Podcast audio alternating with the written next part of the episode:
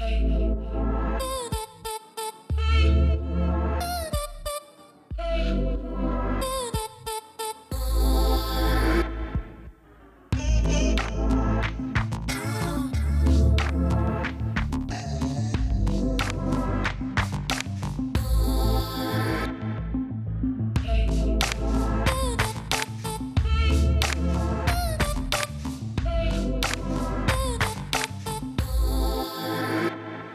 Bonjour à vous tous. Euh, Nous nous retrouvons à l'Institut du monde arabe qui vous donne une vue exceptionnelle sur Paris et surtout sur cette cathédrale blessée qui est derrière moi, qui est Notre-Dame. 300 millions de critiques, vous savez, c'est l'ensemble de l'actualité francophone qui va être revue et commentée par mes camarades qui sont autour de moi. Nous allons vous donner la possibilité, évidemment, de donner votre opinion grâce aux réseaux sociaux. Dans un instant, avec ma camarade Laura, j'accueille Marie-Christine Trottier de Radio-Canada. Ma chère Marie-Christine, bienvenue et bravo d'être ici. Sylvestre Desfontaines pour la RTBF. Laura Tenucci, donc euh, de France Télévisions. Bonjour. À mes côtés, Estelle Martin de TV5 Monde. La pauvre Laura n'a même pas eu le temps de me dire bonjour. Je l'ai immédiatement coupé, évidemment. Michel Serruti de la radio-télévision suisse, qui est un grand spécialiste de Platon, qui est né, figurez-vous, la même semaine de mai que celle que nous vivons, sauf que c'était en 427 avant Jésus-Christ. Et Platon est l'auteur de cette célèbre phrase L'art est une imitation d'une imitation. Vous avez deux heures. Je ramasserai les copies. Nous allons commencer par l'instantané de la semaine. Et donc, Marie-Christine, vous allez vous y coller. Eh oui, et je frappe fort parce que une disparition euh, énorme, c'est-à-dire l'architecte de la pyramide du Louvre. Et de la place Ville-Marie à Montréal, donc deux monuments qui appartiennent à ces deux cités. Je parle du sino-américain Liu Mingpai qui meurt à 102 ans. Et quand je parle de modernité, il a vraiment fait entrer Montréal dans la modernité avec la place Ville-Marie. Donc, alors, euh, respect à monsieur cet architecte gigantesque. Voilà, et plus que centenaire. Ce qui va vous arriver, mon cher Sylvestre, Je le l'espère, sens, je avec ce petit Teddy que vous portez avec vigueur. Votre instantané. Les 50 ans de l'atelier théâtre Jean Villard, c'est un atelier théâtre qui se trouve à Louvain-la-Neuve, euh, qui est un théâtre progressiste et engagé, qui s'inspire évidemment euh, de Jean Villard et euh, du Théâtre national populaire et du Festival d'Avignon également. Ma chère Laura, Moi, c'est une photo qui va vous faire plaisir, Guillaume, puisque c'est celle de Mick Jagger, artiste anglophone, mais qui- dont on parle partout sur la toile francophone, puisque les Rolling Stones viennent d'annoncer qu'ils reprenaient leur tournée après l'incident cardiaque de Mick Jagger. Donc ça y est, les billets sont en ligne, vous pouvez les acheter dès à présent. Le 21 juin, ils seront à Chicago. 21 juin, donc tournée américaine, mais pour évidemment donner à tout ça un caractère francophone, n'oublions pas qu'il vit souvent en France car il a un petit château, un très léger petit château, donc euh, en Touraine. Michel?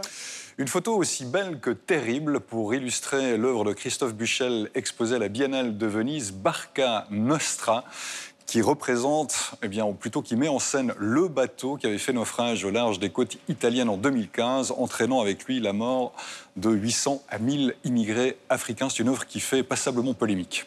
Estelle Martine. Alors un instantané euh, égotique, hein, je, je l'avoue. D'ailleurs, vous voyez, je suis sur la photo, voilà, puisque c'est une photo que j'ai prise avec euh, Salif euh, Lassource. C'est un jeune danseur parisien qui a ému, enfin qui a vraiment euh, conquis le monde entier grâce à Instagram, grâce aux réseaux sociaux, puisque Dwayne Johnson, l'acteur dit The Rock, et aussi le basketteur LeBron James avaient retweeté, LeBron, LeBron. avait retweeté sa, sa vidéo de, de Moonwalk, vous l'avez vu, voilà. Et maintenant, ce jeune homme a une carrière internationale, donc je trouve ça assez génial. Une carrière internationale ou une carrière sur Instagram? Non, sur international, il, signe des contrats, il est parti aux États-Unis. Ah bon, euh, vous m'en dites tant. danse, Vous l'avez vu, je ne sais pas si vous l'avez vu danser, mais je l'ai vu en vrai, c'est hallucinant. Hallucinant. Instagrammationnel. Voilà, mon instantané sera Yan Peiming, artiste franco-chinois qui est né en 1960, qui est venu en 1980 en France et dont une exposition magnifique a permis la réouverture du musée de Dijon avec des chefs-d'œuvre euh, de Titien, des chefs-d'œuvre de Manet, des chefs-d'œuvre de Monet,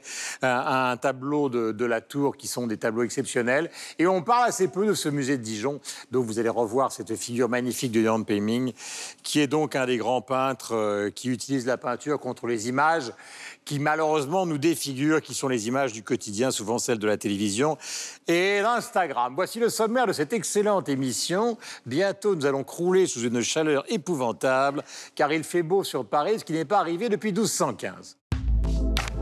Son commissaire Adamsberg l'a rendu célèbre, ses polars sont traduits dans une quarantaine de pays. Fred Vargas a décidé de publier un livre sur l'urgence climatique, ce qui nous fournira matière à discuter du changement de genre littéraire.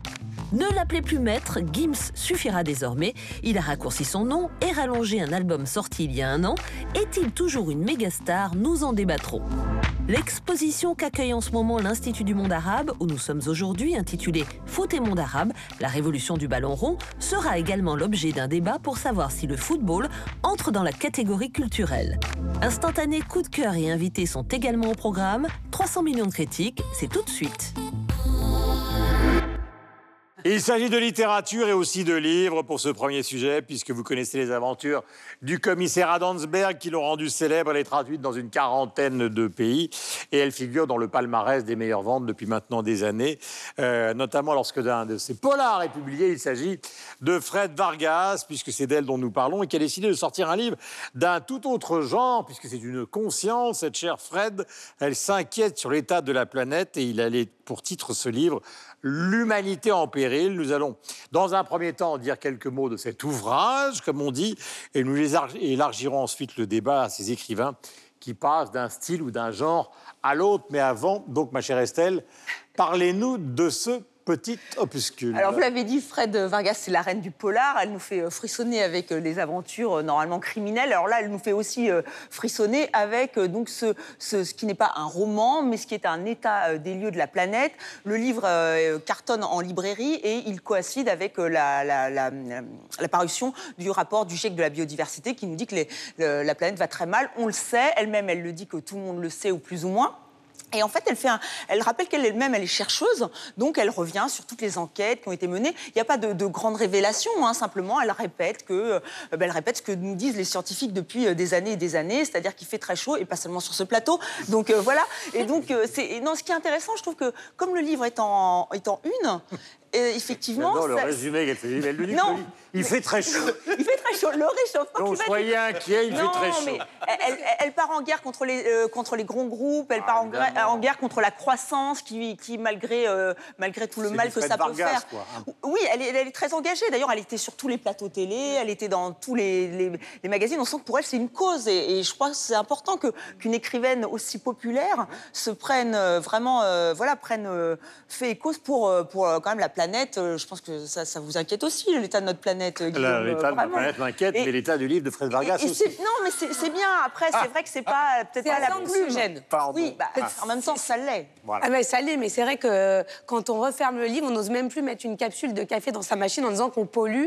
Et c'est vrai qu'on ne reste pas indemne en sortant du livre. En tout cas, moi, j'ai après j'ai revu euh, la façon de, de, voir les choses. Je ne sais pas si ça va durer. Effectivement, elle nous alerte. Et sur les réseaux sociaux, il y a ceux qui la suivent et qui font du prosélytisme et qui achètent le livre à, à leur entourage. Et il y a ceux qui disent attention, c'est hyper anxiogène, c'est très culpabilisant. Mhm. C'est vrai que c'est un livre qui nous, euh, qui nous ah culpabilise énormément. Ou responsabilisant. C'est selon, selon, Ça dépend oui, du Alors, mettons un peu d'ordre dans cette émission qui est d'une vivacité exceptionnelle, mais qui va nous permettre euh, justement d'aborder le thème par-delà le livre de Fred Vargas qui nous intéresse, c'est-à-dire au fond ces écrivains. Alors je vais prendre l'exemple le plus célèbre, mais il y en a des dizaines. Hein. Vous pourriez prendre Voltaire entre les contes et les pièces de théâtre, Victor Hugo entre les romans et choses vues euh, sur les mouvements sociaux. Bref, ce n'est pas un phénomène euh, nouveau, euh, mais est-ce qu'il y a par exemple chez vous un sujet qui dans ce domaine vous a particulièrement intéressé, mon cher Sylvestre? Ce qui m'a frappé, c'est le côté nécessité euh, d'écrire, une nécessité euh, irrépressible d'écrire. D'ailleurs, elle le dit, hein, euh, vraiment, je pouvais, je pouvais vraiment pas m'empêcher d'écrire ce livre. Je me suis dit que peut-être, comme beaucoup de gens me suivaient, ils allaient pouvoir me suivre et que j'allais pouvoir les sensibiliser. Ça m'a fait penser à d'autres, à d'autres écrivains qui sortent de leur champ comme ça à un moment donné parce qu'il y a une nécessité. Je pense, alors vous allez trouver que je vais un peu loin, mais je pense au Jacques, par exemple, qui pour moi c'est dans la même, même lignée, si on veut. Je pense aussi à des choses comme Le Petit Prince de Saint Saint-Exupéry qui a été écrit pendant la guerre, euh, et Saint-Exupéry euh, qui était un auteur euh, pour adultes, mais qui on a surtout retenu qu'il était auteur pour enfants, et on a oublié aussi qu'il était aviateur, etc. Donc sont des auteurs qui sortent à un moment donné de leur champ, puisque c'est l'objet de la question, et qu'ils le font, alors pour plein de raisons, mais moi ce qui m'intéresse, et singulièrement avec Fred Vargas, c'est le, le, côté nécessité. Je, je, je le fais, je, voilà, j'ai une tribune, des gens me suivent, je suis capable d'écrire, et j'y vais. Quoi. Et d'autant qu'elle elle a quand même la crédibilité de pouvoir le faire. Elle est archéozoologue, pardon. C'est plus facile à l'écrire. Euh, mais, euh, mais effectivement, elle a cette crédibilité-là. Et en plus, elle a l'audience. Alors, ça a été tiré à quelques milliers d'exemplaires. Je crois qu'elle fait des, plusieurs centaines de milliers d'exemplaires quand elle sort euh, un bouquin du commissaire Adamsberg. Mais je pense que ce bouquin, il va être réimprimé à un moment ça Se vend bien. ça, se vend, ça se vend, vraiment bien. Ouais. Ah, très bien. Ça se vend bien, mais c'est pas ce qu'on appelle, pardonnez-moi le terme chinois, le feel-good bouquin. c'est très, comme le disait Laura, c'est très culpabilisant. Fred Vargas a cette crédibilité pour le faire, elle a cette popularité, elle utilise sa tribune qui est immense, les lecteurs, ça cartonne en librairie, ce livre. Mais je me mets à la place de l'éditeur. Peut-être qu'il a donné carte blanche un peu rapidement à Fred Vargas parce qu'elle brise carrément le quatrième mur. On n'est pas dans une fiction, on n'est pas avec le commissaire Adamsberg, on est avec elle et elle panique et la planète est foutue. Il est minuit moins une. Alors je me suis dit, et, et j'ai relu Dionne Meyer qui en entrevue a cette pensée très brillante. Lorsque l'imaginaire est associé à la pensée critique, c'est le début d'une réflexion. Mm. Et, c'est là où le pouvoir de la fiction demeure énorme. Mm-hmm. On jase, là, Fred Vargas va fulminer ses regards l'émission, mais si le commissaire Adamsberg était arrivé au cœur d'un complot mondial sur la, disparition de la, planète, euh, tout cet argent public qui est mal utilisé pour euh, justement le réchauffement climatique, pour qu'on sauve la planète qui est détournée pour d'autres fins. Je pense que ça aurait été plus vibrant, à mon sens. Hmm. Michel. Euh, oui, pour avoir lu le livre et surtout pour, dans une autre vie, enfin qui se prolonge aujourd'hui, euh, m'être occupé de questions environnementales quand je bossais plus régulièrement pour le journal télévisé, c'est vrai qu'il n'y a rien qui m'a véritablement surpris dans le livre de Fred Vargas. Elle reprend bon nombre de conclusions euh, du GIEC ou qu'on peut retrouver sur différents sites.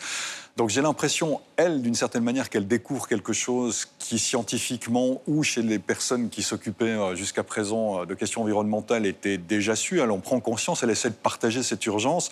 Alors il y a le bon et le mauvais côté, c'est-à-dire qu'en partageant cette urgence, il y a vraiment un côté presque paniquant dans la manière dont elle écrit, mais il y a un côté aussi où il n'y a pas de hiérarchisation dans les infos, tout est livré comme ça c'est difficile à lire dans, le sens où il y, a, énormément de choses qu'elle partage avec nous. Alors, ce que je souhaite et ce que je peux souhaiter pour le livre, effectivement, c'est qu'il touche un public qui peut-être, lui, jusqu'à présent, ne s'occupait pas véritablement de questions environnementales et que ça le sensibilise à ces questions-là. C'est tout le mal qu'on peut souhaiter à ce livre-là et je pense que c'est dans ce sens-là qu'il fonctionne. En même temps, c'est certainement pas le public de Fred Vargas qui est un public de convaincus dans ce domaine, à l'évidence. Alors, si c'est le cas, et c'est le risque, et c'est dommage, parce qu'à ce moment-là, c'est vrai que le bouquin, je suis obligé de dire d'un point de vue littéraire, parce qu'on parle de ça aussi à des qui passent d'un style à l'autre, on ne peut pas dire que ce soit la Fred Vargas qui soit aussi euh, ciselante et aussi inspirée que dans ses bouquins, dans ses romans policiers. C'est pas un bon bouquin d'un point de vue littéraire, malheureusement, il faut, bien le dire.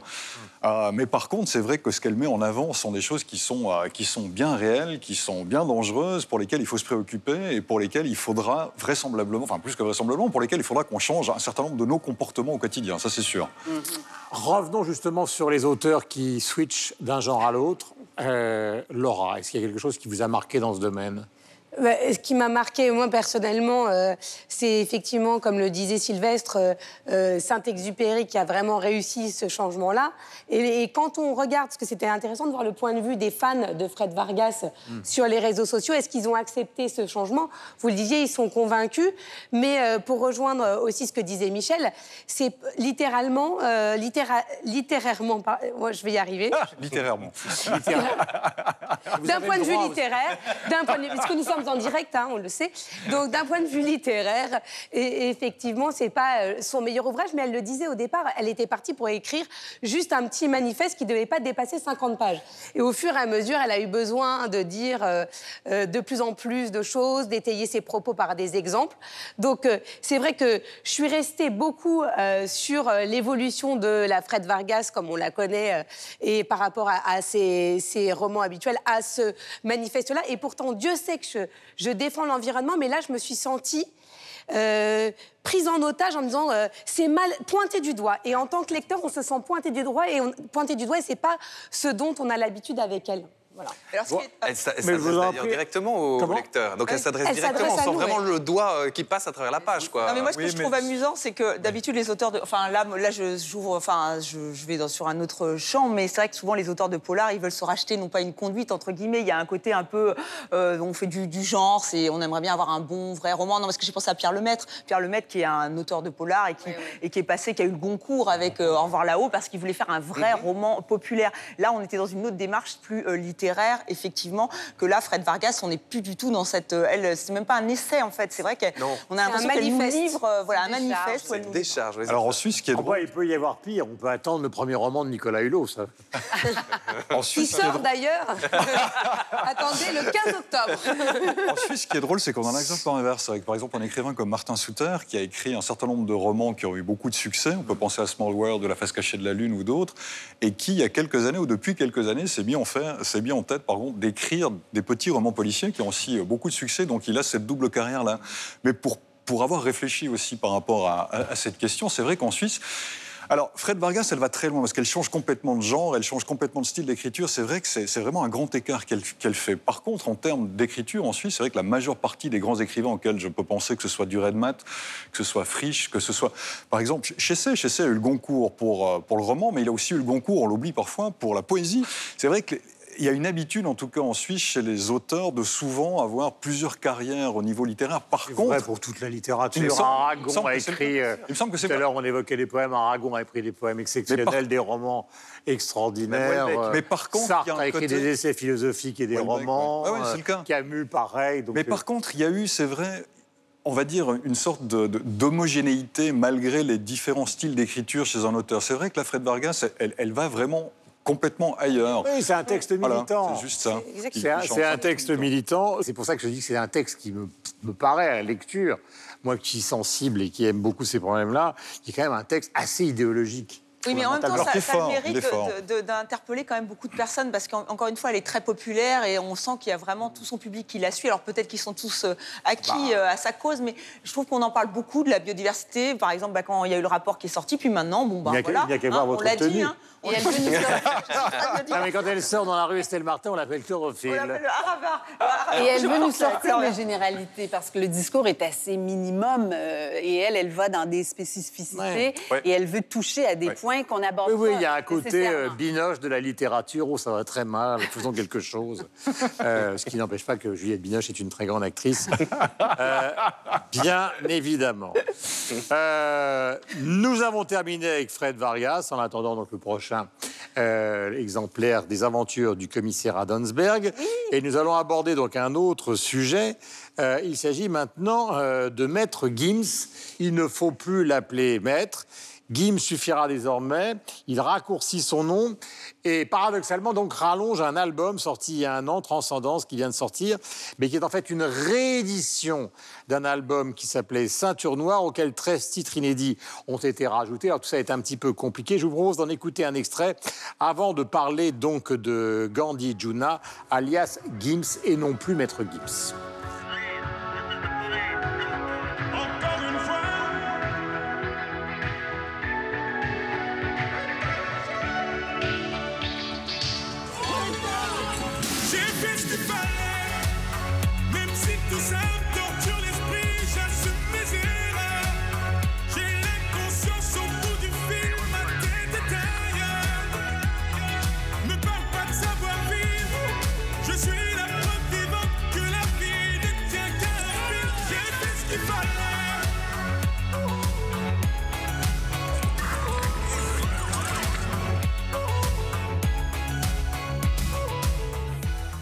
Voilà, Denise nous a rejoint. Denise Epoté, que vous connaissez évidemment puisque vous êtes amoureux de TV5 Monde. Concert au Stade de France le 28 septembre.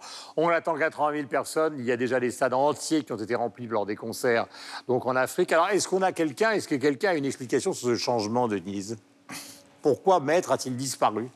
Parce qu'il trouvait que ça faisait trop condescendant et trop prétentieux. C'est pour ça qu'il a décidé de ne peut s'appeler que Gims Ouais. au lieu de Maître Il Gims. s'en est rendu compte au bout de 10 ans. C'est quand même bizarre. Oui, oui, mais, mais, mais ça change rien à son C'est une talent. conscience à retardement, ce garçon. Mais ça ne change rien à son talent. Je Alors. Mais il garde ses lunettes de soleil. Denise vient d'entrer dans ce studio et déjà voulait l'interrompre. Non, pas du tout. Je voulais juste apporter une précision. Denise, allez-y. Méprisez-les. Je, ne les méprise pas. Non, c'est parce que justement, il trouvait que c'était méprisant de se faire appeler Maître Gims qu'il a décidé de ne plus se faire appeler que Gims, tout simplement. Mais je trouve que ça ne change absolument rien à son talent. Pour moi et pour beaucoup euh, de ses euh, admirateurs, il reste un maître, hein, parce qu'il remplit quand même des stades en Afrique hein, qui font 40 000 places. Comme vous le rappeliez, il va remplir le Stade de France. Il est attendu au Stade de France au mois de septembre. Et, mais je voudrais ajouter que, contrairement aux artistes congolais qui nous ont habitués à des voix un peu haut perchées, des voix presque féminines d'ailleurs, hein, je pense à Papa Wemba, Kofi Olomide, et puis même Fali Poupa, Maître euh, Gims a une voix beaucoup plus chaude, beaucoup plus chaude et, et qui plaît. Vous plaît. Et puis on voit bien euh, encore dans son, dernier album, hein, Transcendance, avec ce, ce très, très belle, cette très belle chanson, euh, Miami Vice, et ce très beau clip, d'ailleurs. Oui, puis on voit qu'il a Très encore. années euh, 80. il a encore euh, beaucoup de popularité, hein, vous l'avez dit, parce qu'en plus, euh, il se tacle avec Booba, qui est, Booba, qui est quand même le rappeur français le plus, euh, le plus illustre de la planète, on va dire, et lui qui reste le duc de Boulogne. hein. Mais oui, mais en même temps, ça montre l'importance de Gims, parce que sinon, il s'amuserait pas à aller lui chercher des noix sur les réseaux sociaux. Alors vous allez me dire, c'est Bah, que sur les réseaux pouvez- sociaux? Mais, si vous mettez l'accent sur un sujet fondamental, cette bataille entre Gims et Booba, oui, est-ce que vous pouvez nous expliquer oui. pourquoi Pourquoi Alors là, c'est toujours pour des picadilles, c'est-à-dire euh, soit des, des- des- des- certains titres de musique. Là, je, ah, j'avoue que là, j'ai oublié. euh, c'est tellement Ah, Parce que important moi, je me au souviens niveau que de la. Gims s'était battu avec Joey Starr sur des questions de musicalité, car il appartient à une famille de musiciens que lui-même revendique justement et cet héritage et cette pratique, et qui s'est toujours méfié d'un rap qui serait un rap simplement scandé, sans base musicale. Bah, lui, la chanson est importante pour lui. C'est vrai qu'il a une, un- il a une voix. Vous avez vu cette transition, ce talent incroyable sur cette voix. Mais il doit se méfier de son frère, Dadju. Parce que quand j'étais au Sénégal, j'ai eu la chance d'aller au Sénégal, on parlait plus de Dadju que de Gims. Alors attention pas, à c'est pas du tout le même style. Non, pas hein. du tout. Lui, c'est plutôt. euh, Alors, quelle est la différence, Ouais. Denise Vous avez avancé quelque chose Il faut. Euh, euh, Dadju fait plutôt euh, dans, dans le style un peu très jeune. C'est pas le cas de, de, de Gims du tout, qui, qui, qui garde un peu aussi par moment euh, cette tendance un peu rumba congolaise. Dadju, c'est plutôt la- la- vraiment la, la musique des jeunes. Et c'est vrai qu'il il marche, il marche très très bien en Afrique aujourd'hui. Voilà, il a toujours des lunettes exceptionnelles. Revenons maintenant sur cet album. Est-ce que vous pensez justement de ce débat philosophique transcendantal, Gims ou Maître Gims? Ah mais ne dormez pas, cher ami Sylvestre. Non, non, je suis, je suis. Donc on l'appelle. Mais battez-vous, dites quelque chose. Ouvrez votre teddy, montrez vos t-shirts. Qu'est-ce que vous voulez que je vous dise? Quelque- Non, mais Non, truc- moi, je suis plus inspirée, si vous voulez. Pourquoi ça continue? Non, mais la question c'était ça. Ah, La enfin, il se réveille. La, la question qu'on nous a posée, c'était euh, Gims est-il toujours, est-il toujours maître? Sous-entendu, est-ce que, en gros, euh, ça- la mode maître Gims ou Gims ne passe pas au profit d'autres? Et en fait, euh, on pourrait revenir sur ce qu'on a dit sur PNL, par exemple, en réfléchissant un peu à la stratégie que ces artistes ont. Alors, je ne conteste pas et je n'irai pas mettre les doigts là-dedans, dans la qualité euh, de sa musique ou pas. Ça ne, enfin, je veux dire, allons au-delà de ça, puisqu'il y a les gens qui l'aiment, les gens qui l'aiment pas. Je vous dirai pas dans quelle catégorie je me trouve. Oh, Mais- si. J'ai rien dit, j'ai rien dit du tout. J'ai rien- dit. Ah, mais vous Non. savez très bien que dans les Mais- figures de rhétorique où on refuse de choisir, c'est toujours parce qu'on choisit le Mais négatif. devez, mais vous ne devez pas mettre le doigt sur ma figure rhétorique, s'il vous plaît. Donc, ce que je voulais dire par là, c'est qu'il est très malin. Il est très malin. sexuel, ce garçon. Parce qu'aujourd'hui, aujourd'hui, il y a beaucoup, il y a, il y a beaucoup, beaucoup de concurrence, notamment, euh, et Laura est, est bien placée pour le savoir, sur les réseaux sociaux, sur YouTube, euh, et il y a toute une série de techniques au-delà de euh, la qualité musicale intrinsèque qu'on peut avoir. Et lui, il les maîtrise toutes ces techniques. Par exemple, il rallonge un album qu'il avait déjà, donc un album qui a marché, il change le titre, il rajoute 13 chansons, et, et donc voilà, ça c'est une première méthode. Il fait des featuring, ce qu'on appelle des featuring, donc des collaborations. Ici, il vient de faire une collaboration euh, avec euh, Maluma. Maluma. Boum, ça explose. Il fait une vidéo où il cite des versets du Coran, ça continue. Il, clash, autre méthode, avec euh, Booba, il s'attaque pas à n'importe qui, ça continue. Et donc tout ça, ça permet d'entretenir. Alors je dirais pas qu'il y a une armée derrière lui de communicants qui lui disent comment faire, Mais il y a une stratégie. néanmoins, il y a une stratégie. Voilà. Il y a une stratégie, et cette stratégie. Non. Et, et- et dans le changement de nom aussi, c'est un événement. Il faut toujours créer l'événement. Avant, on appelait ça le buzz. Euh, maintenant, le buzz, le mot buzz est devenu un peu galvaudé. Mais ce sont des événements, des micro-événements pour continuer Il, il change le nom, mais alors il y a une chose Vous avez remarqué quand même une chose, c'est quand on le menace de lui filer les grands coups de tabouret sur la tronche, il se réveille quand même. Bah, vous avez vu, hein Sylvestre. Laura Parce que vous parlez des réseaux sociaux, ils changent de nom, oui et non. Parce que pour compléter ce que disait équilibre Denise... de la tablette sur vos genoux, c'est dé- ah ouais, travaillé, si vous saviez. Pour compléter ce que, dis- ce que disait Denise, c'est qu'il a effectivement changé parce qu'il en avait assez. Mais il dit, même quand je vais à l'international, on ne comprend pas toujours et parfois on m'appelle que maître. Donc ça commençait à me gêner. Au départ, j'avais choisi maître par rapport au manga et pour être compris de tout, j'ai choisi de m'appeler que Gims. Ce que je trouve étonnant, c'est qu'il a demandé ça sur Instagram, où il est suivi par près de 2 millions de personnes. Mais alors sur Facebook, sur son compte officiel, où il est suivi par plus de 6 millions de personnes, il y a encore Maître Gims. Donc je pense qu'il est encore entre les deux, puisque sur certains réseaux, il se fait appeler Gims. Sur d'autres réseaux qui sont quand même influents, il se fait appeler encore Maître Gims. Alors qui est-il vraiment? C'est la question Mais que ça, c'est aussi- je lui pose en direct. Mais- Il est- Permettez Marie-Christine il est qui a traversé l'océan puisse Oui, ben, les intervenir. nouvelles récentes ont montré aussi qu'il joue- il aime jouer sur deux tableaux. Euh, enfin, on ne s'étendra pas là-dessus, mais Gims, maître Gims, moi je pense qu'il y a de la place pour les deux, n'est-ce pas? Pourquoi si il ne faut pas au- s'étendre là-dessus D'abord? Si vous pouviez Parce laisser que Marie-Christine s'exprimer Selon de 20 les chiffres, 80 000 places au Stade de France bientôt. Et je vais vous faire, je vais vous rendre tous jaloux puisque Gims, quand il vient chez nous à Montréal, il joue dans une toute petite salle qui s'appelle le Théâtre Olympia sur la rue Sainte-Catherine et qui. Moi, je suis pas jaloux. hein. Et comment fait-il appeler Bon, alors là, nous, Gims, Maître Gims, euh, on voit pas la différence. Les deux cohabitent très bien. Tant que le groove est là, il n'y en a pas de problème. Rappelez-vous, Prince, combien de fois il a changé de nom? Pour, par coquetterie, pour des concepts albums, euh, pour des contraintes euh, contractuelles. Donc, euh, moi, si j'étais Gims, je m'inquiéterais pas du tout. Et puis, il était fatigué de s'appeler Maître Gims. Et ses, ses références aux arts martiaux, au manga. Et je pense qu'avec l'importance qu'il se donne et qu'il a aussi, je pense qu'il peut se permettre de changer encore dix fois. de Et il peut garder la Alors, double non, non, non, nationalité. Revenons quand même à l'essence de cette musique. S'il y a un album qui est là, euh, ça correspond à quoi cette musique? Vous disiez son frère, musique de jeune, mais lui, c'est quoi? C'est une version contemporaine de la rumba Oui, c'est une version contemporaine de la rumba, je dirais ça, oui. Tout à fait. Mais Ils auraient présenté des émissions à la télé. voilà. C'est dingue, c'est C'est le savoir. Pour rev- mais pour revenir encore à Imaginez ce débat entre Maître non. Gims et Gims, quand on écrit pour Sting, on est quand même un maître. Ouais. Hein, c'est pas donné à tout le monde, quand même. C'est vrai qu'il a fait un feature. Et donc, cette version contemporaine de la rumba, comment se décalque-t-elle par rapport à beaucoup d'autres artistes qui ont chanté justement la rumba congolaise? Qu'est-ce qu'il y a de particulier? Parce qui- que déjà, il faut, dé- il faut déjà noter que Gims chante en français. Il ne chante pas en lingala, contrairement aux autres, aux autres- aux autres artistes euh, originaires de la RDC. Ça, c'est déjà un point de démarcation. Il a même dit d'ailleurs que quand il se rendrait aux États-Unis pour se produire, il continuerait à chanter en français. Donc ça, c'est vraiment une marque de fabrique pour Gims. Tandis que quand on regarde, on le compare par exemple à Fali Ipupa, qui lui chante à la fois en, français et en lingala. Mais après, est-ce qu'il ne va pas perdre un petit peu de, de- de sa popularité? Alors, c'est vrai qu'il est. euh, Parce que je trouve qu'il dérive de plus en plus vers. vers- enfin, je ne sais pas si on peut dire de la pop, mais par exemple, à des damsos euh, qui cartonnent en France et pas seulement, dans le monde francophone, avec un, un son rap. Son frère, lui, fait plutôt du RB.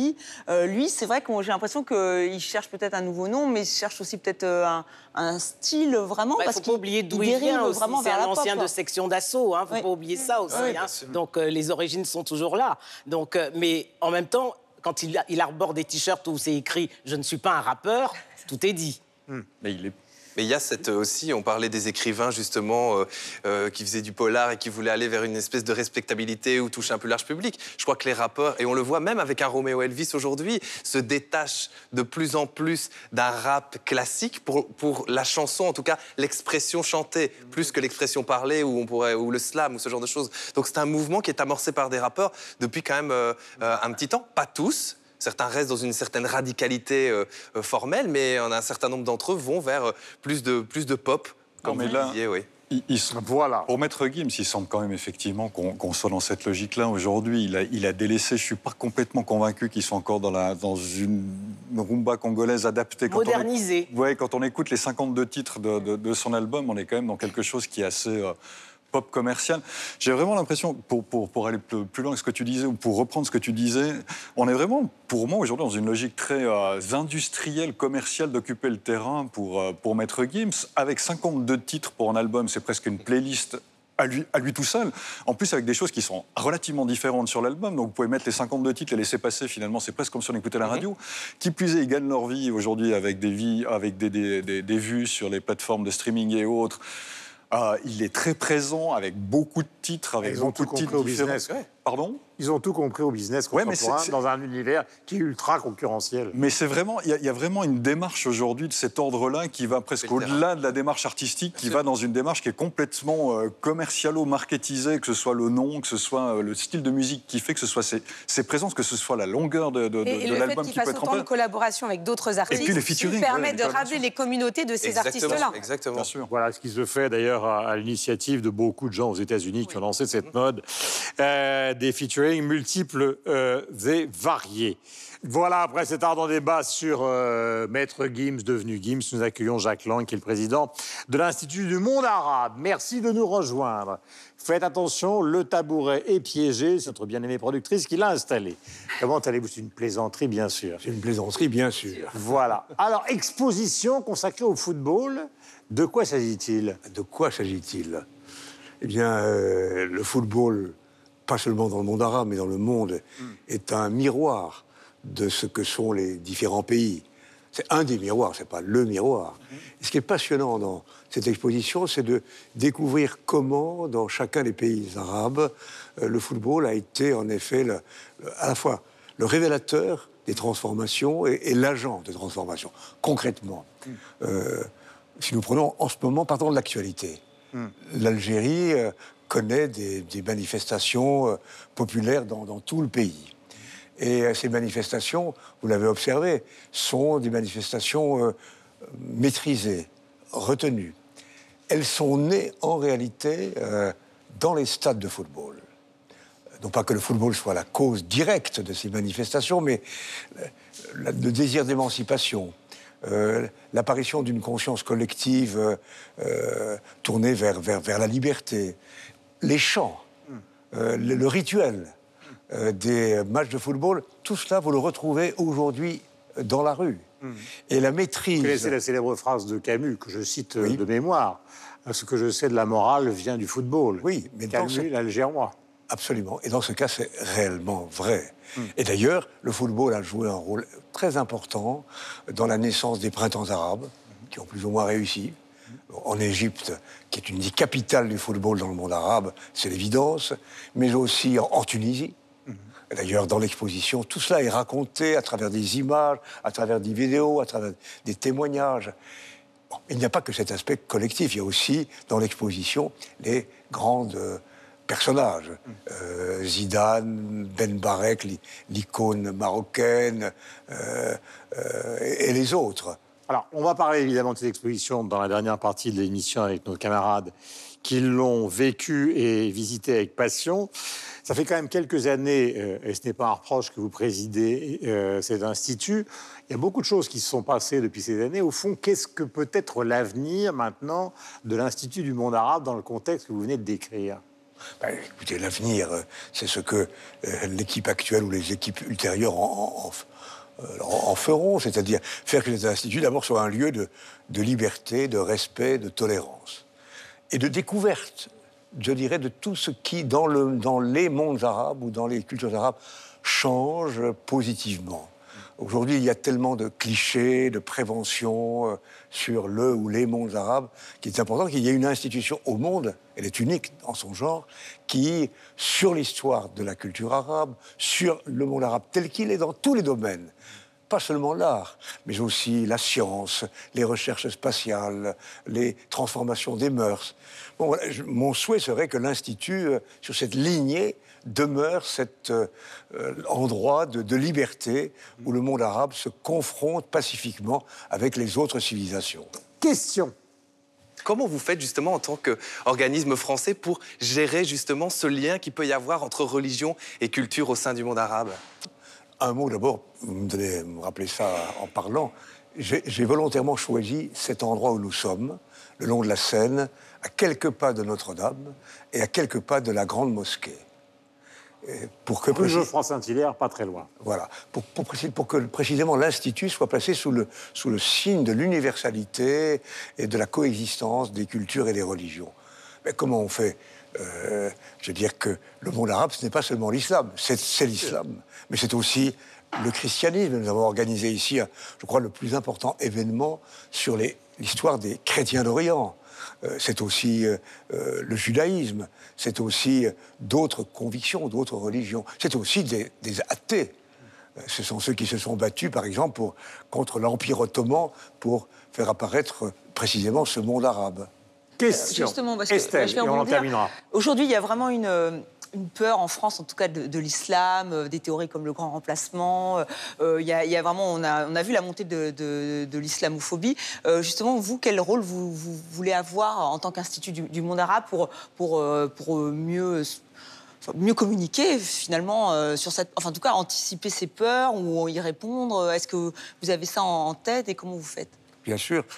Il faut faire reculer les clichés, les préjugés, les anathèmes de tous ordres, qui, ne concernent pas seulement l'islam, qui concernent d'autres philosophies ou d'autres religions. La seule manière de faire reculer les choses, c'est pas c'est pas par des proclamations, c'est pas par d'autres anathèmes, c'est en montrant ce qu'est la splendeur, la beauté d'une culture. Et la culture arabe a été, est une culture de, de- création dans tous les domaines de la science, de l'écriture, de, l'image, du cinéma, etc. Et, et c'est de faire que ce lieu soit un lieu d'échange. Et combien de fois on a vu dans des expositions de Lima se côtoyer des chrétiens, des juifs, des catholiques et des, et des musulmans. Voilà, c'est la meilleure réponse. Et c'est un lieu de paix et de respect. Voilà, merci Jacques Lang. Et nous allons parler justement de cette exposition donc, de Lima, foot et monde arabe. La révolution du ballon et nous demander si le foot a bien intégré donc euh, le monde de la culture, s'il est un véritable objet culturel. Mais auparavant, voici un sujet de TV5 Monde. Si le football est né en Angleterre en 1863, il faut attendre le début du XXe siècle pour le voir arriver dans le monde arabe. Depuis, les rues, les tribunes des stades et les cafés vibrent au rythme du ballon rond et des joueurs de légende. Ancien entraîneur en Algérie et ex-sélectionneur de l'équipe nationale, Nasser Sanjak observe depuis plusieurs années l'éclosion du football dans ces pays arabes. Un sport qui est devenu, selon lui, un moyen d'expression politique et une voie d'émancipation sociale. Comme dans tous les pays arabes, il y a la religion, il y a Dieu, il y a le football juste derrière, juste à côté, hein, pas très loin. hein.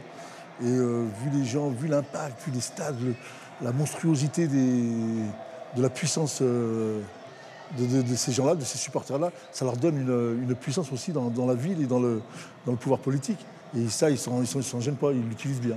Au fil de l'exposition, on découvre aussi les joueurs de légende du monde arabe, les matchs qui ont marqué l'histoire et des anecdotes parfois incroyables, souvent à la frontière entre sport et géopolitique. Autre thème abordé, le football féminin dans les pays arabes. Une pratique qui se heurte encore à des interdits religieux, politiques et culturels, même si les mentalités évoluent peu à peu. on ne se rendait pas compte à quel point le, à quel point le football, le football était, euh, est très important, surtout pour les femmes aujourd'hui. Et nous allons avoir la chance de, de- de- de faire la Coupe du Monde dans quelques temps. Mais sur le plan de l'émancipation, sur le plan des libertés, je crois que c'est une chose très, très, très, très importante. Et puis, autre moment fort de cette exposition, les passionnés du ballon rond pourront voir le trophée de la Coupe du Monde, grandeur nature. Oui, c'est le, c'est le bébé qu'on cherche tous à avoir, tous les entraîneurs. Cette fameuse Coupe du Monde qui est, un, qui extraordinaire. Tout à l'heure, j'évoquais la morale du football avec Albert Camus. Euh, c'est vrai que c'est très ambigu la relation qu'on a entre le sport et la culture, car euh, Jacques Lang vient de sortir pendant des années. Il a voulu intégrer à la culture des choses qui n'étaient pas la culture, disons, classique au sens traditionnel. Mais le débat continue à faire rage. Alors, par exemple, chez vous, ou par exemple au Québec, est-ce que le sport est intégré au monde de la culture. Est-ce que le hockey et Riopel, c'est la même chose? C'est une pertinente question, Guillaume, parce qu'en effet, la culture, le sport, vous nommez le hockey, parce qu'en parenthèse, en visitant l'exposition sur le foot, qui, la culture du foot chez nous est relativement jeune, comme vous le savez, c'est la culture du hockey. Les, les Marocains ont Ben Barek, nous, nous avons Maurice Richard comme héros. Alors, bref, c'est devenu à ce point culturel, oui. Et si je, re- si je compare à ce que j'ai vu ici, à Lima, j'ai trouvé ça fascinant de voir euh, l'évolution du sport depuis l'Angleterre du 19e siècle jusqu'à aujourd'hui, à quel point c'est une voie d'émancipation par exemple pour les femmes de Jordanie. C'est une voie de fraternité, de liberté.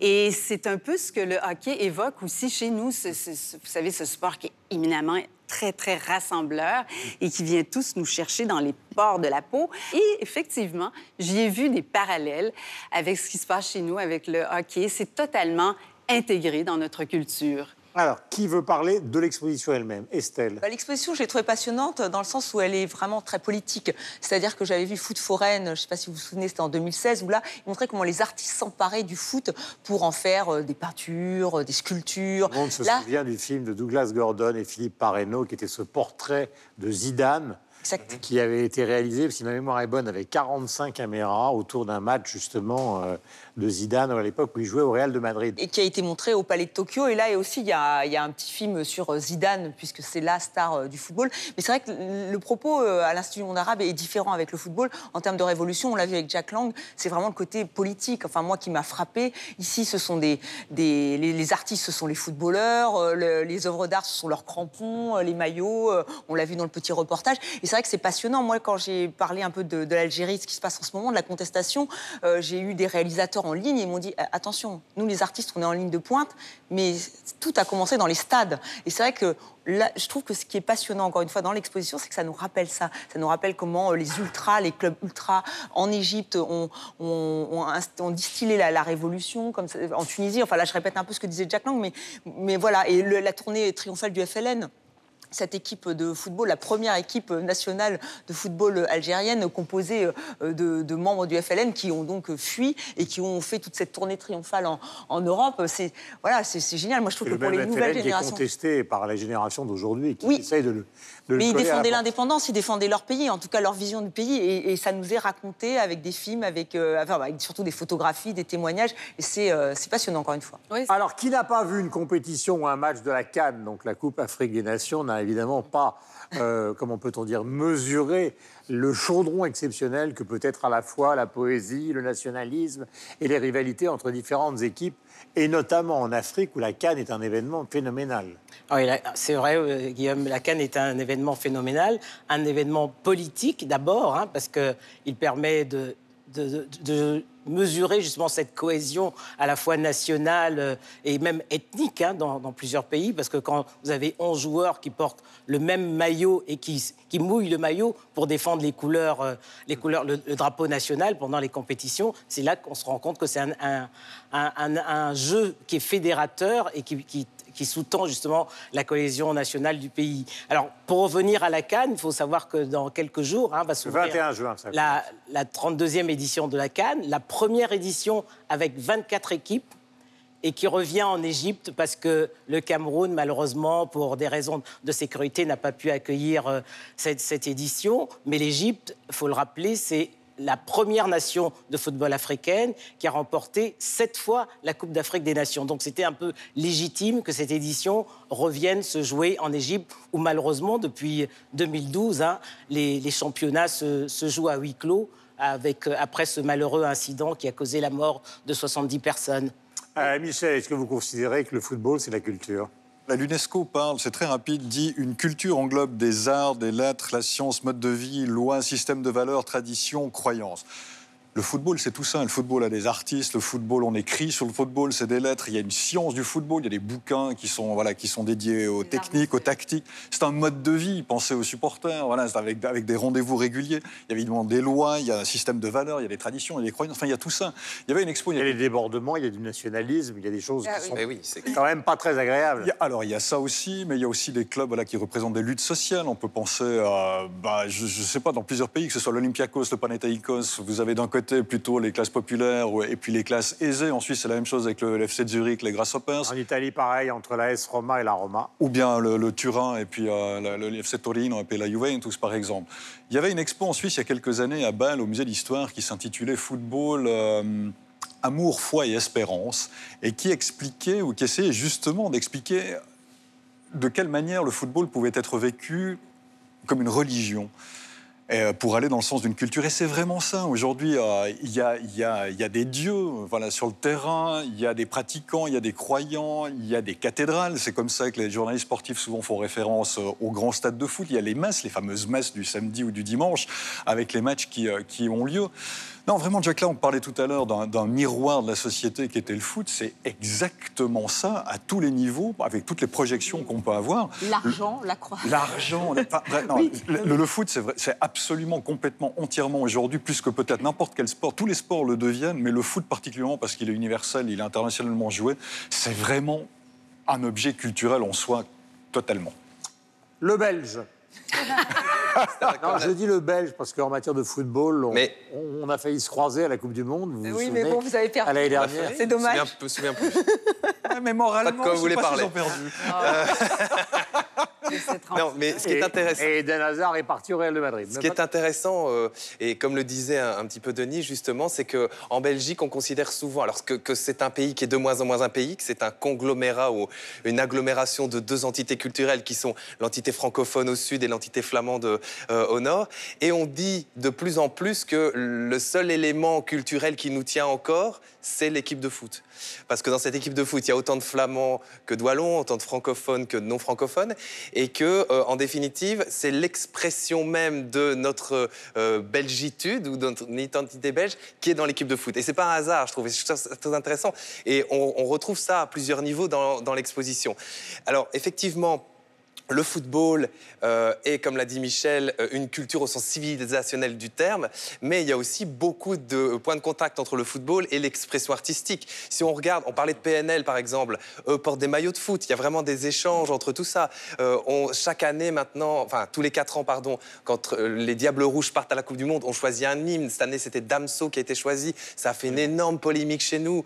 Et donc il y a vraiment, et c'est les joueurs qui avaient choisi le, le, le- le morceau. Et euh, tout ça n'a pas été compris. Euh, Il y a euh, euh, beaucoup de joueurs français qui, qui finissent dans la chanson. Je, je suis allé voir un Pascal Olmeta qui chante euh, Ah Tape non, dans le ballon. Eric Voilà. Ah non, Joël non. Batz avec les Je m'en vais. euh, Basile Boli euh, Ah oui. avec euh, Chris Waddle. Donc vous voyez, il y a quand même, euh, euh, Ah oui, il y a- bah. y y aussi pas mal de. Il y, a- il y a des vraies œuvres d'art, par contre. Et il y a des vraies œuvres Des d'art vraies euh, œuvres aussi. Euh, Il y a, euh, je ne sais plus quel joueur de foot qui a décidé d'être acteur, qui est parti euh, Bah, en tout cas, il y a Eric Cantona, Angeles. ça, Il y a Eric Cantona aussi, qui est Donc il y a vraiment des, euh, des points de contact très très forts. Il y a des, des, des, euh, footballeurs maintenant qui sont collectionneurs d'œuvres d'art. Donc euh, il y a vraiment des échanges très très forts entre, entre ces deux mondes. Moi, je voudrais juste rappeler qu'il y a la Coupe d'Afrique des Nations, hein, attention, avec les pharaons et contre le Zimbabwe, hein, je crois, pour l'ouverture interjuin. Mais il y a aussi la Coupe Bah, de parler. monde de, de féminine hein, qui, qui, en France, le 7 juin, la France affrontera euh, la, la- la Corée du Sud. Non, mais il faut le rappeler maintenant, le- Eh, les vous avez femmes raison de le arrivent rappeler. en pointe, à- pointe de crampon. Voilà. Et Lyon vient de gagner la, la Champions League féminine face à Barcelone. Qu'y a-t-il écrit donc euh, sur cette. euh, Qui a-t-il écrit sur les réseaux sociaux concernant Sur les le... réseaux sociaux et Mais sur justement, j'allais justement euh, parler de la Coupe du Monde féminine, puisque y on parle évidemment d'une culture foot sur les réseaux sociaux, mais récemment, c'est le foot féminin dont on parle beaucoup, peut-être à l'approche de cette Coupe du Monde. Et il y a plein de jeunes talents de dessinatrices, notamment une qui s'appelle Chloé Vary, qui a fait une bande dessinée qui s'appelle Saison des roses, où elle s'immerge dans euh, le- la, la formation d'une équipe féminine dans les quartiers, dans les banlieues, où là aussi euh, c'est compliqué, non pas de trouver des joueuses, parce qu'il y en a de plus en plus avec beaucoup de talent, mais d'exister par rapport aux hommes plutôt misogynes et qui disent mais qu'est-ce qu'il y a, tu, vas te mettre à jouer au foot et, et tous les préjugés qu'on peut avoir. Donc effectivement, c'est un véritable miroir et ça vaut le coup d'aller voir tout ce qui se fait en termes de football féminin, en création euh, graphique, euh, bande dessinée sur les réseaux sociaux. C'est assez relayé. Voilà, vous trouverez chez Grasset un excellent essai de notre camarade Yves Bigot, le patron de TV5 Monde, euh, sur le football. Et nous allons passer immédiatement au coup de cœur, en commençant par vous, Marie-Christine. Oui, alors à la Biennale de Venise, on l'a évoqué un peu plus tôt, Isuma, c'est un collectif d'artistes inuits qui représente le Canada cette année et je vous conseille d'aller faire un détour. Il y a une web diffusion en direct euh, de la terre de Baffin euh, au lieu d'Isuma. Et il y a aussi un- un- de- beaucoup de cinématographie, une installation vidéo. C'est événementiel pour le Canada que d'être représenté donc cette année par Isuma, ce collectif autochtone, à la Biennale de Venise. Ah. L'anniversaire d'un disque Ideal Crash, c'est le troisième album de Deus, qui est un des plus grands groupes pop-rock belges. C'est le troisième album, c'est l'album qui leur a permis euh, d'être connus à l'international. Et cet album fête ses 20 ans cette année avec toute une série de concerts autour de cet événement. Moi, c'est un prix littéraire, le prix de la petite maison à Nice, qui a été remis à Dominique Bonin pour Mes vies secrètes, et qui est un roman exceptionnel où elle euh, met beaucoup d'elle-même et elle raconte euh, toutes les enquêtes qu'elle a fait pour écrire ses biographies. Il y a notamment toutes les coulisses euh, d'une relation avec Romain Gary, passionnante. C'est un véritable voyage, je vous le recommande. Voilà, elle est la biographe de Romain Gary, mais on en parlera comme coup de cœur dans une prochaine émission. Michel. Bien, mon coup de cœur cette semaine va à Nilda Fernandez parce que euh, bien, sa disparition m'a touché. Je l'avais rencontré une fois, c'était dans les années 90, alors qu'il était en tournée. J'avais passé pratiquement un après-midi avec lui assis sur une carriole, tiré par un cheval, à discuter, à enregistrer, à faire une interview. Le bonhomme m'avait vraiment touché. En plus, c'était une des premières interviews d'artistes que j'avais faites. Et c'est vrai que quand j'ai appris sa disparition... bah, Nos ça- fiançailles, ça- Madrid, Madrid. mais ça m'a touché parce que ce type avait une sensibilité, avait une sorte d'honnêteté, un charisme qui est- que j'ai assez rarement retrouvé après dans des, dans des entretiens que j'ai pu avoir avec d'autres artistes. Et c'est vrai que voilà, ça m'a vraiment fait quelque chose quand j'ai appris que- qu'il était décédé. Euh, Denise, coup de cœur. Alors, mon coup de cœur, ça s'appelle Héritage. C'est l'œuvre que signe l'artiste ivoirienne Valérie Oka, qui est un des grands noms de l'art contemporain en Afrique aujourd'hui. Elle est présentée à la Biennale de Venise. C'est une série de sept tableaux qui mêlent à la fois des dessins et des masques et qui, selon l'artiste, racontent le temps présent et l'insaisissable apparence des esprits disparus. Estelle. Un très joli spectacle, une déclaration euh, d'amour au, monde gitan, l'âme gitane en eau.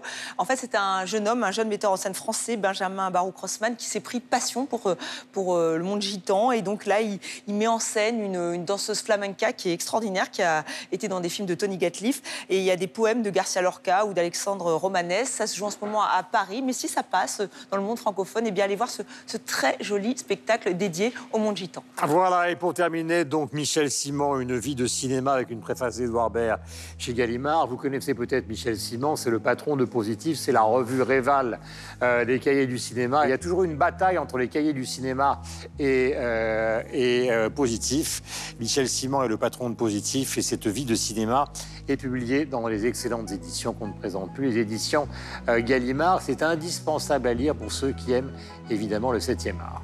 Au revoir. Juste une ivresse que l'on cesse de boire. Une cicatrice